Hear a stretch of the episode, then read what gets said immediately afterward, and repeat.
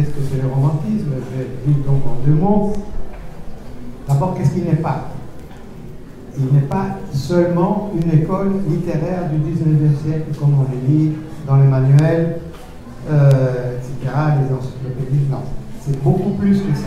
Beaucoup plus que ça. C'est une vision du monde présente dans tout le terrain de la culture, la littérature, la poésie, l'art, la philosophie, la politique, même l'économie politique. Et si vous doutez ce que je dis, lisez une brochure de Lénine qui s'appelle Contre le romantisme en économie politique, 1898, je pense. Donc, il existe romantisme en économie politique. Donc, vous voyez, c'est une vision du monde qui commence vers le milieu du XVIIIe siècle. Et s'il fallait donner un nom comme, disons, un moment comme euh, le moment de fondation du romantisme, évidemment ça n'existait pas, je leur ai dit 1755, quand Jean-Jacques Rousseau publie euh, de l'origine de l'égalité parmi les hommes. Ça, c'est le premier, si vous voulez, le premier manifeste du romantisme. Bien. Et donc, ça commence à ce moment-là, le 18e, ça traverse le 19e, ça traverse aussi le 20e siècle, nous allons voir, et ça arrive jusqu'aujourd'hui. Hein. Et l'explication de pourquoi le romantisme traverse le siècle, c'est donné par Karl Marx. Karl Marx, il a écrit très peu sur le romantisme. Il a une phrase qui dit presque tout ce qu'il y a sur le romantisme. Bon. Je vais citer de mémoire, hein, c'est une phrase de Grundrisse, dit Marx, euh, dans le passé, je dis pas que le passé, mais dans le passé, la vie humaine avait une plus grande plénitude. Vouloir revenir à cette plénitude du passé comme proposent les romantiques, ça va pas, c'est absurde. Accepter le vide actuel comme propose le bourgeois, non plus, c'est encore pire. Et, mais les bourgeois n'arrivent pas à répondre à la critique romantique. Par conséquent, cette critique romantique va accompagner la société bourgeoise jusqu'à sa fin, jusqu'à sa heureuse fin. Et le temps qu'il existe, la société bourgeoise existera comme une ombre, disons, sa critique romantique, qui est une critique au nom du passé, où il existait, la vie avait une plus grande plénitude. Donc Marx accepte cet argument que la vie dans une société pré-capitaliste avait une plus grande plénitude, simplement il pense qu'on ne peut pas revenir en arrière. Bien. Voilà, je pense que Marx a dit presque tout, disons, presque tout ce qu'il y a à dire sur le romantisme, c'est bon. Bon. Donc le romantisme continue jusqu'aujourd'hui parce que, comme nous savons, malheureusement, la société bourgeoise n'est pas finie. Hein, et donc sa critique romantique continue à être présente sous des formes diverses, évidemment qui ne sont pas les mêmes du XIXe siècle, etc. Bien.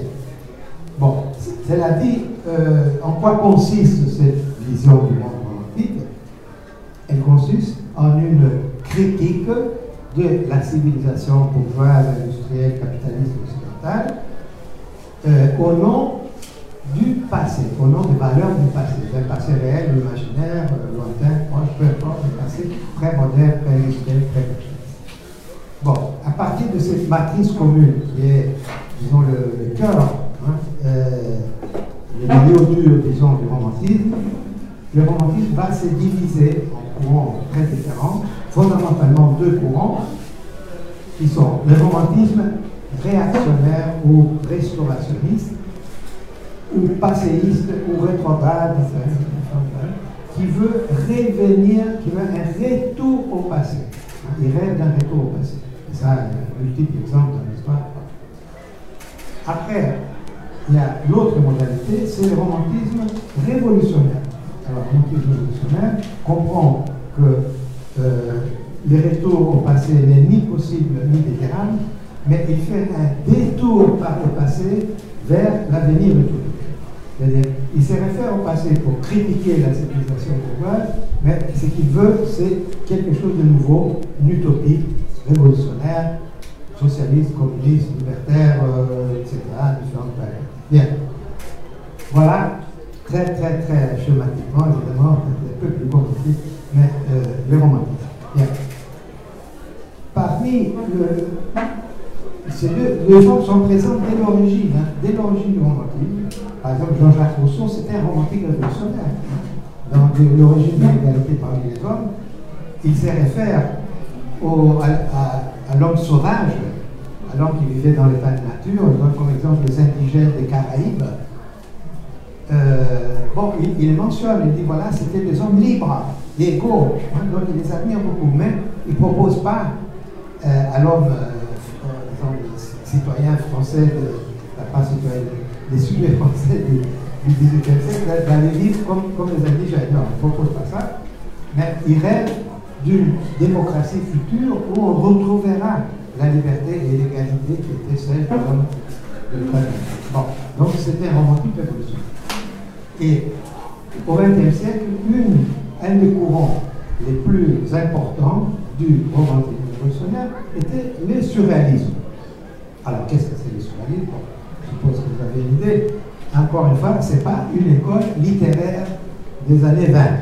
Comme vous allez 20 non, c'est beaucoup plus que ça. C'est une sorte de vision du monde aussi, une sorte de vision du monde, euh, à la fois euh, politique, artistique, euh, pas littéraire, parce qu'il détestait ce terme, politique, spirituel, philosophique, tout, ça à la fois. Et avec un engagement révolutionnaire très affirmé dès le début, hein, dès, dès, le premier manifeste sur elle, qui va, engagement qui va prendre différentes formes, euh, dont, euh, ah oui, alors il faut dire, euh, euh la filiation avec le romantisme est revendiquée par les surréalistes, notamment par Breton. Dans le deuxième manifeste du surréalisme, très important, où Breton affirme son adhésion au marxisme, matérialisme il dit en même temps nous, les surréalistes, nous, nous considérons comme la queue de la comète romantique. Nous sommes la queue de la comète romantique. Mais, ajoute-t-il, nous sommes une queue préhensile, hein, comme celle des singes hein, qui s'attrapent les arbres. Hein. Voilà, c'est une image surréaliste, une comète avec une queue de singe. Bien. Enfin, il dit nous sommes la continuation, disons, de la comète romantique. Il assume clairement cette filiation. Bon. Alors, je disais, le surréalisme était un mouvement, hein, ce n'est pas simplement euh, quelques manifestations politiques ou artistiques, c'était un mouvement, un groupe de gens engagés qui avaient euh, une activité collective, qui avaient des revues, des manifestes, des protestations, des scandales. Bon, c'était euh, un mouvement, hein, un mouvement euh, culturel, politique, euh, rebelle, subversif, révolutionnaire. Et cet engagement révolutionnaire va prendre différentes formes. Une plus intéressante pour nous, mais pas une seule, c'est évidemment la rencontre que vous connaissez entre Breton et Trotsky en 1938, où va, va sortir un des grands textes culture révolutionnaire qui est le manifeste pour un art révolutionnaire indépendant, dont je ne vais pas parler maintenant parce que je parlais il y a deux trois ans, c'était l'anniversaire. Bon. Euh, donc c'est ça le sujet de ce livre qui s'appelle La comète incandescente. La comète incandescente, c'est cette comète romantique dans la queue et les soirées. Bon. Alors, il y a beaucoup d'exemples pour illustrer ce, disons, le rapport du surréalisme au romantisme et sa dimension révolutionnaire. Il y a beaucoup d'exemples que j'essaie de discuter dans ce livre. Euh, J'aimerais prendre un, en tout cas un, pour illustrer, disons, cette, euh, relation. Alors, je ne suis pas j'ai l'impression que je parlais de cette histoire, mais il y a assez longtemps. je ne sais pas s'il y en a parmi vous qui m'ont entendu parler de ça ça date. Hein. C'était la visite d'André Breton en Haïti en 1945 46. Il y a quelqu'un qui m'a entendu parler de ça, qui lève les bras. Ah, une personne. Je crains que tu vas entendre la même histoire deuxième fois. Bon, si on avait beaucoup, j'aurais renoncé. Mais combien de Bon. Parce que l'histoire est vraiment intéressante. Elle est intéressante, elle est assez étonnante. Donc, je vais la raconter parce que ça illustre tout ce que je viens de dire, qu'est-ce que c'est le romantisme, les rapports du survivalisme avec euh, la révolution. Il y, a, il y a tout ça. Hein, ça. C'est une histoire qui n'est pas très connue. Donc, euh, je vais vous la raconter avant qu'on ouvre la petite Bon. Alors, ça commence avec une visite de. André Breton était exilé pendant la guerre à New York. Et en 1945, il se prépare à revenir en France, mais il passe par Haïti. Parce qu'il y avait un ami à lui, Pierre Madi, qui était proche de son ami, qui euh, était attaché culturel de la France, euh, Haïti. Il l'a invité à venir à Haïti donner des conférences. À cette époque, le gouvernement d'Haïti était une semi-dictature, hein, qui s'appelait l'ESCO, qui était une semi-dictature. Assez détesté par le. Donc, euh, Breton arrive, euh, bon, passe un bateau, reçu par son ami, etc. Et euh, on l'invite à donner une série de conférences. Mais avant de, avant de donner la première conférence, il a une espèce de rencontre publique avec de jeunes artistes, poètes, euh, écrivains, euh, intellectuels, etc., haïtiens, dans un hôtel, l'hôtel où il a logé, je pense que l'hôtel Savoie. Bon, donc a cette rencontre. Et à cette occasion, il fait un discours. Un discours euh, qui va reçu avec beaucoup d'enthousiasme hein, par son auditoire, hein, surtout pas les jeunes. Hein, nous allons en parler. Hein. Et dans ce discours, qu'est-ce qu'il va dire? Bon, d'abord, euh, il va dire que euh, le grand espoir de Surali, c'est la jeunesse, parce que la jeunesse est plus de révolte. Il va dire que l'Haïti, c'est un pays magnifique parce qu'il a une riche tradition révolutionnaire, bon, la révolution donc il rend hommage à la révolution haïtienne. Et il dit, euh, il dit, disons, il fait une déclaration plus générale qui rappelle l'engagement anticolonialiste des surréalistes. C'est vrai que les surréalistes, dès les débuts, dès les années 20, étaient engagés de façon très directe, très radicale dans euh, la dénonciation du colonialisme français. Pendant la guerre du Rif, ils soutenaient Abdelkader, etc. Euh, donc, ça va jusqu'à 61 quand il y a l'appel de 121 pour le droit à l'instruction, qui est aussi une initiative des journalistes, etc. Bon, donc il y a une tradition anticolonialiste et qui résulte de, de leur position révolutionnaire, mais aussi de leur esprit romantique. Pourquoi? Parce que les peuples colonisés, les peuples colonisés, ces peuples sauvages, entre guillemets, ou primitifs, entre guillemets, sont porteurs d'une spiritualité, d'une culture, d'une poésie, disons, qui n'a pas encore été polluée, détruite par la marchandise, par la civilisation capitaliste, etc. Donc il y a cette, admiration pour les cultures des peuples, euh, des peuples colonisés qui euh, disons, à la civilisation capitaliste, la civilisation bourgeoise. Alors, dans ces discours à l'hôtel Savoie, aux intellectuels, poètes, écrivains, il dit, je cite, hein, juste un passage, c'est du 5 décembre 1945, hein, peu après son arrivée. Je ne crains pas d'affirmer que les hommes dits des couleurs ont toujours joui d'une faveur, d'un prestige exceptionnel dans le surréalisme. Il y a à cela une excellente raison. Mes amis et moi, nous pensons que ce sont eux, les couleurs, qui sont restés les plus proches de sources, des sources de l'esprit humain. Hein. Et la démarche essentielle du surréalisme consiste à se mettre à l'écoute de la voix intérieure qui habite chaque être humain. Hein. Voilà. Donc c'est ça, cette authenticité hein, des cultures euh, entre guillemets primitives ou sauvages, le surréalisme aime le terme sauvage. Euh, voilà, c'est ça qui les attire, qui les fascine. Bon, on peut dire que c'est une illusion, on peut dire que. Hein, mais peu importe. Hein, c'est un argument euh, fort, disons, pour l'engagement anticolonialiste des surréalistes.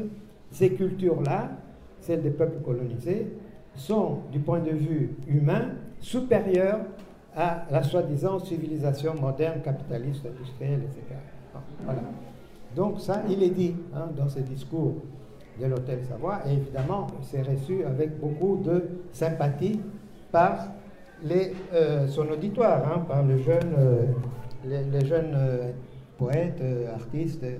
Bon, et il y a un, un poète haïtien qui dit, dans un article publié une semaine après les discours de Breton, les surréalismes a partie liée avec le peuple de couleur parce qu'il a toujours été à leur côté contre toutes les formes d'impérialisme et de brigandage blanc, etc., etc., et, parce que des plus profondes affinités existent entre la pensée dite primitive et la pensée surréaliste, etc., etc.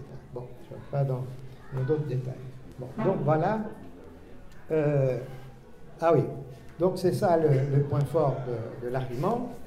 Et euh, Breton termine ses discours à l'Hôtel Savoie en citant euh, les romans d'un écrivain haïtien, Jacques Roumain.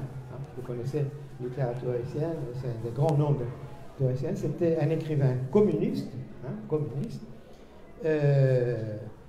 qui a écrit un roman célèbre qui s'appelle Le gouverneur de la Rosée. il était déjà mort quelques années avant l'arrivée du Breton, mais Breton lui rend hommage et il cite un passage très beau de ses livres que je vais vous lire si je les trouve.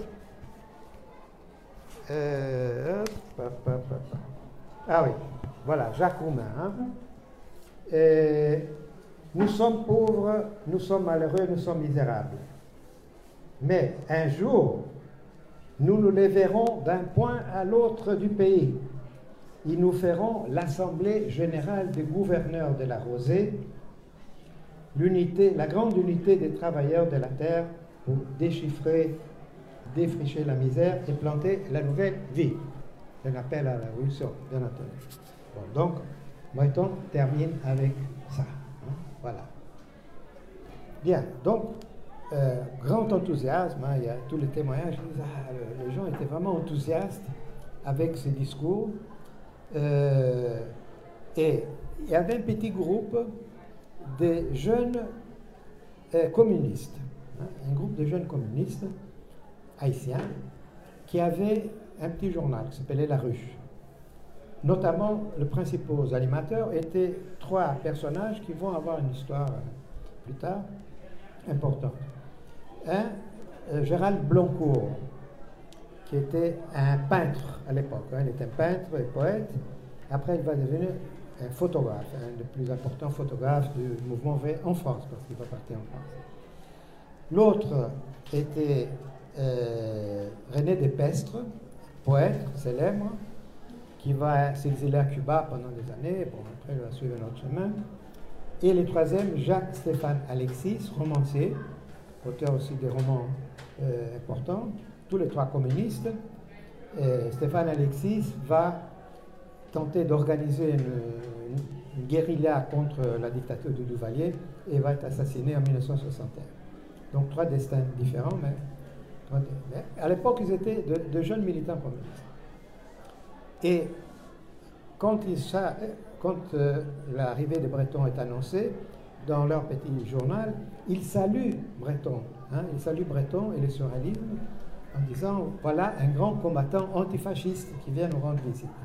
Ça c'est étonnant, parce que le PCF à cette époque détestait Breton hein, et traitait euh, le surréaliste, les amis de Breton, de euh, trotskiste, donc d'agent de la Gestapo, etc. Et voilà que ces trois jeunes communistes, les jeunes communistes haïtiens euh, n'avaient pas de, préjugés et ils recevaient Breton les bras ouverts. Bon. Et donc, je disais, le discours de, euh, ce discours de l'hôtel Savoie a suscité un, énorme enthousiasme. Euh, quelques jours après, Breton fait un autre discours, mais cette fois dans un théâtre où il y avait un public beaucoup plus large. Là, il revient sur ce thème, il revient à nouveau sur la révolution haïtienne. Il parle du matérialisme dialectique. Hein. il dit que notre méthode d'action, c'est le matérialisme dialectique.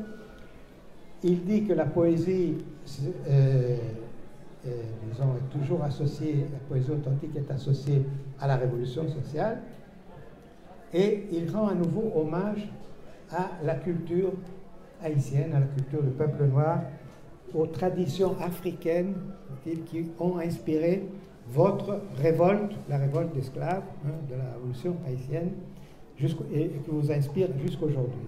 Donc à nouveau, cet hommage à cette culture d'origine africaine authentique du peuple haïtien, qu'il retrouve aussi chez les artistes et les poètes haïtiens proches du surréalisme, comme Aimé Césaire, comme Magloire Saint-Aude, comme euh, euh, Vifredo Lam, le peintre. Hein, il trouve cette, cet esprit euh, sauvage africain, cette culture noire, etc., présente dans la poésie ou dans la peinture de ces artistes surréalistes ou proches du surréalisme, auxquels il rend hommage aussi dans ce discours. Hein. Bien. Alors, ce deuxième discours aussi est reçu avec un énorme enthousiasme. Il y a René Despestre qui dit, je vais citer juste un passage, plus tard, hein, un commentaire tardif, hein, bien tard. Le message de Breton fit dans l'imagination de la jeunesse qui remplissait des théâtres une fête. On applaudissait à tout rompre. On grimpait dans le lyrisme contagieux de Breton. Dès la première prise de parole de Breton, on sut qu'on était mûr pour déclencher en Haïti, avant la lettre mutatis mutandis, un formidable mai 68 sous les tropiques. Curieux, hein? c'est le commentaire de René Despestre. Bon, donc deux discours. Hein? deux discours, un plus restreint dans l'hôtel Savoie aux poètes, aux artistes, aux intellectuels, autre plus large dans le théâtre Rex au public qui est venu l'écouter. Bien. Alors, le premier discours a été publié. Où est-ce qu'il a été publié? Il a été publié dans le journal des jeunes communistes. Ce n'était pas le journal officiel des jeunes, mais de facto, c'était le journal animé par ces trois jeunes communistes, Gérald Blancourt, René Despès et Jacques-Stéphane Alexis, qui s'appelait La Ruche. Voilà. Donc, ils ont publié l'intégralité du discours. Breton leur a donné les textes du discours. Ils l'ont précédé d'une introduction en disant voilà les leçons qu'ils nous donnent les grands les grands maîtres, etc. Et voilà, ils commencent à distribuer le journal ou à le vendre aux jeunes, aux étudiants, aux lycéens, bon, etc. Eh bien, la police de ces, dictateurs euh, Lescaut, euh, disons, prend s'informe de, cette feuille, de cette feuille euh, subversive et décide de confisquer ces gens hein, voilà, il est interdit, il est confisqué euh, par la police. Alors, ça provoque une protestation organisée par ces jeunes communistes. Hein. Ils organisent, euh, disons, une protestation dans les écoles. je ne sais même pas s'il y avait une université à l'époque. Et euh, effectivement, la, jeunesse est indignée, hein, parce que, bon, euh, la liberté de la presse, c'est quelque chose d'important. Hein. Bon, on sait qu'en France, la révolution de 1830 a commencé avec le, les ordonnances sur la presse du, roi. Hein. Bon. Donc là aussi, euh, les, jeunes sont indignés et ils protestent. et la police intervient à nouveau, il y a des arrestations, etc., l'indignation augmente. Et bientôt, il y a une grève des écoliers, des lycéens, des étudiants, et ils sortent dans la rue pour protester. Ils protestent, euh, hein, etc. Et bientôt, la jeunesse des banlieues pauvres, après non, là, il y a des protestations, elle se joint, hein, elle se joint, ça gonfle, ça gonfle les protestations. Et les syndicats ouvriers, en regardant ce qui se passe, disent, bon, ben oui, nous aussi. Hein. donc il y a une grève, et les travailleurs, les travailleuses sortent dans la rue, les femmes, mais la jeunesse, c'est surtout la jeunesse qui est la pointe. Hein. Et ça gonfle, ça gonfle. Hein. pendant trois journées, euh, euh, disons, Port-au-Prince est occupé pratiquement par cette rébellion qui devient tellement puissante que le pauvre Lescaut est obligé à démissionner. démissionner. Donc ils ont simplement renverser le régime Lescaut. Après, il y a eu euh, une junte militaire de transition qui a été obligée d'appeler des élections, etc. Bon, c'est une autre histoire. Mais le résultat immédiat, c'est euh, ces dictateurs détestés a été viré par le soulèvement de la jeunesse et du peuple haïtien. Hein? Vraiment, une histoire incroyable.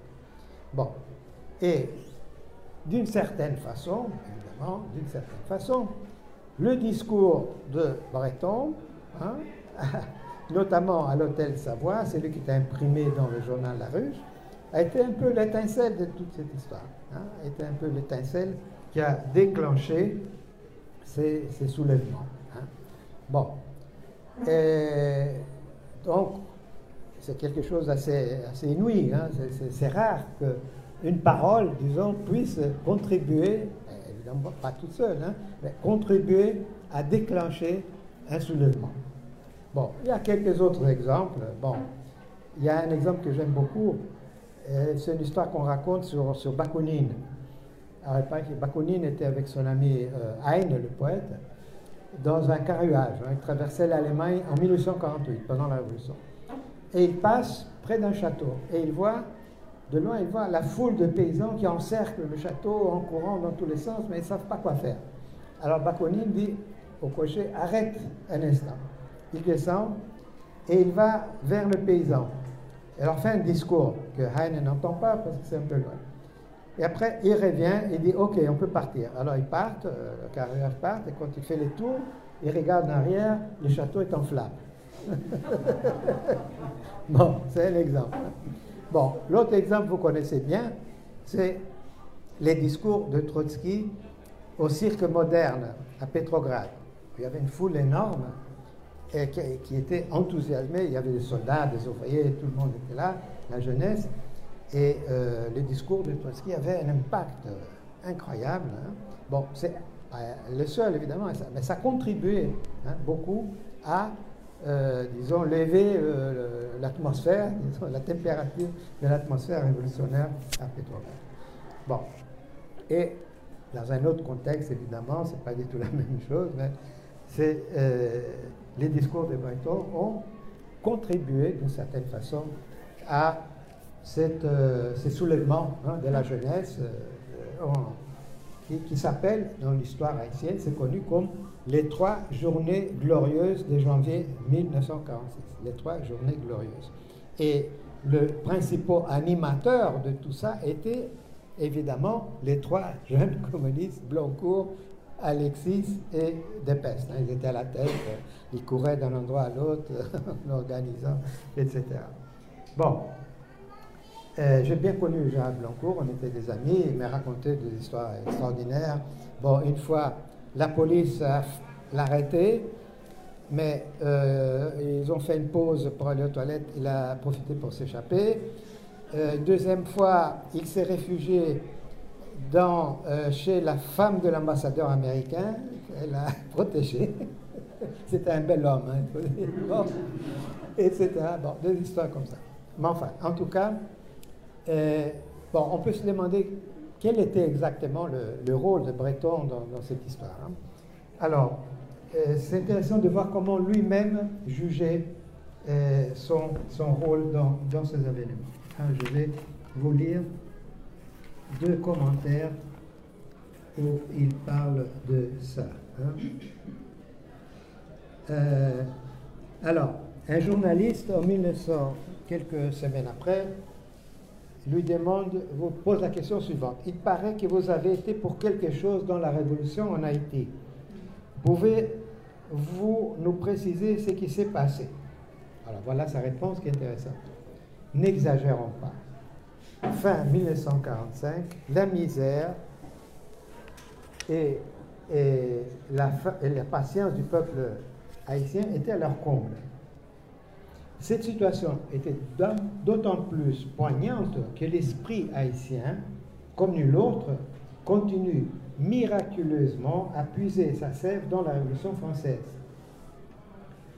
Et que l'histoire haïtienne nous présente, saisissant, dans un saisissant raccourci, la percée de l'homme de l'esclavage vers la liberté. Dans une première conférence sur le surréalisme en Haïti, j'ai essayé de régler la démarche surréaliste sur les pas séculiers du paysan haïtien. C'est curieux. Sur les pas séculiers du paysan haïtien. Les journaux La Ruche, organe de la jeune génération, qui dédia son numéro du lendemain, déclarait mes paroles électrisantes et décidait de prendre un ton insurrectionnel. Sa saisie du journal La Ruche et sa suspension immédiate entraînèrent aussitôt la grève des étudiants, suivie à 48 heures par la grève générale. Quelques jours plus tard, le gouvernement tombait. Voilà, comme il résume les événements. Et dans un autre entretien un peu plus tard, il dit Il serait absurde de dire que par moi-même j'ai provoqué la chute du gouvernement. J'étais pris dans un concours de circonstances comme cela n'arrive qu'une fois dans la vie. Bon, maintenant, si on, pose la question dans les termes classiques, quelle était l'influence de Breton, de, ses discours, bon, tous les deux discours, en particulier celui qui était imprimé, dans ces événements, je citerai une remarque de mon maître Lucien Goldman qui disait quelque chose que je trouve très juste. Euh, L'influence n'explique rien. hein? L'influence n'explique rien. Et c'est- L'influence, ce n'est pas une réception passive. hein? Bon, Hegel euh, a été influencé par Kant, mais ce n'est pas qu'il a reçu comme euh, la pensée de Kant comme un, vase reçoit de, de l'eau. Non, c'est une appropriation. hein? Hegel s'est approprié de certaines idées de Kant qui l'intéressaient, il a critiqué d'autres, etc. Donc c'est une appropriation au service d'une pensée qui a d'autres objectifs. Hegel avait d'autres objectifs, donc il a emprunté certaines idées de Kant pour développer sa propre, son propre chemin. Donc, appliquant ça à, cette situation Haïti, je dirais les jeunes, la jeunesse rebelle, bon, haïtienne, en particulier les jeunes communistes, etc., ont, disons, avaient besoin de, disons, d'une espèce de, sonnette euh, toxin et révolutionnaire. hein. Ils, n'attendaient que ça. Donc, ils se sont emparés de la parole de Breton, ils l'ont utilisé hein, comme un, un drapeau, comme un moyen, comme un instrument, comme un outil, pour dire voilà, le moment est arrivé. pas? Donc, c'est pas que, euh, disons, Breton a, euh, disons, déterminé les cours de choses, non, mais il a été utilisé, hein, sa parole a été utilisée comme un instrument pour l'agitation révolutionnaire par les jeunes, et ça a marché. hein, ça a marché. Donc, je pense que c'est dans, ces termes qu'il faut euh, voir euh, la chose. hein. Mais bon, euh, bon, peu après, le nouveau gouvernement va expulser Breton. il est trop dangereux. Bon, il fera encore d'autres conférences, mais je ne vais pas vous parler de ça. Et finalement, il est, il expulsé de Haïti. Bon, il part en France. Et, mais c'est une chose curieuse, c'est cette attitude euh, ouverte de jeunes communistes haïtiens euh, qui euh, ne, disons, n'avaient pas de problème à, disons, à avoir cette empathie avec Breton. Avec Breton qui était connu comme étant l'ami de Trotsky, etc., etc. Donc il n'y avait pas cette barrière du stalinisme qui en France était vraiment un rideau de fer. bon, donc il y avait une ouverture très grande et donc voilà, c'est qui a pu faciliter cette conjonction assez, assez unique. Hein. C'est vraiment un événement euh, assez, assez unique. Et la dimension romantique, comme je dis, elle, est très présente dans la, les discours de, Breton. Hein. cette fascination pour la culture noire du peuple haïtien, avec ses racines africaines, ses traditions ancestrales, euh, la culture du paysan haïtien, n'est-ce pas? Bon, tout ça, pour Breton était très important. Hein. Et bon, euh, deux ans avant, il, il, était aux États-Unis, il avait visité les Indiens Hopi. Il avait fait une visite aux Indiens Hopi, là aussi, il était fasciné. Bon, ça n'a pas donné une révolution, mais c'était une rencontre. Il était fasciné par la culture euh, de ces primitifs, hein, de ces sauvages, les Indiens Hopi.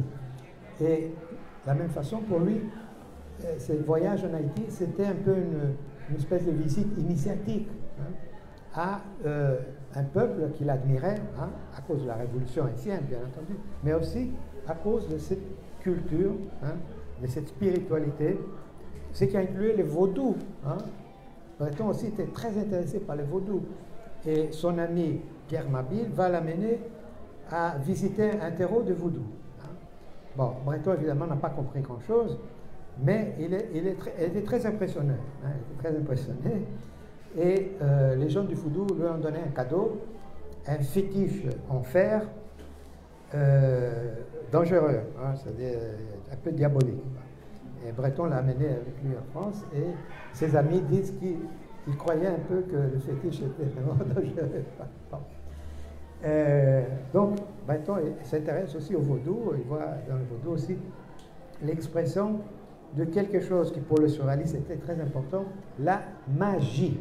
La magie. Alors la magie pour le surréaliste, c'était une expression du désir humain, disons une expression poétique d'une certaine forme du désir humain. C'est ça la magie. Hein. Et pour Breton, tout art authentique était un art magique. D'ailleurs, il y a un livre qu'il a écrit, un gros volume qui s'appelle L'art magique, euh, bon, une histoire de l'art du point de vue euh, de son rapport à la magie. Donc, il y a cette idée que dans euh, la culture peuple haïtien, notamment dans le vaudou, mais pas seulement, il y a cette dimension magique qui est une dimension, disons, de, de, l'esprit libre et, de, du désir humain, hein, du désir humain qui cherche à se réaliser. Bon, donc, ça, c'est l'aspect romantique, hein, c'est-à-dire de se référer à un passé pré-moderne, pré-industriel, pré-capitaliste, etc. Mais pas pour revenir à ce passé, mais pour imaginer une euh, émancipation révolutionnaire. voilà un peu cette euh, conjonction assez unique, disons, euh, qui s'est donnée en Haïti en, janvier 1940. C'est un exemple, hein. bon, il y en a d'autres, mais c'est un exemple assez frappant de comment euh, le romantisme révolutionnaire peut contribuer à un soulèvement révolutionnaire. Bon, ça n'arrive pas tous les jours, évidemment, mais c'est une histoire assez, euh, assez fascinante.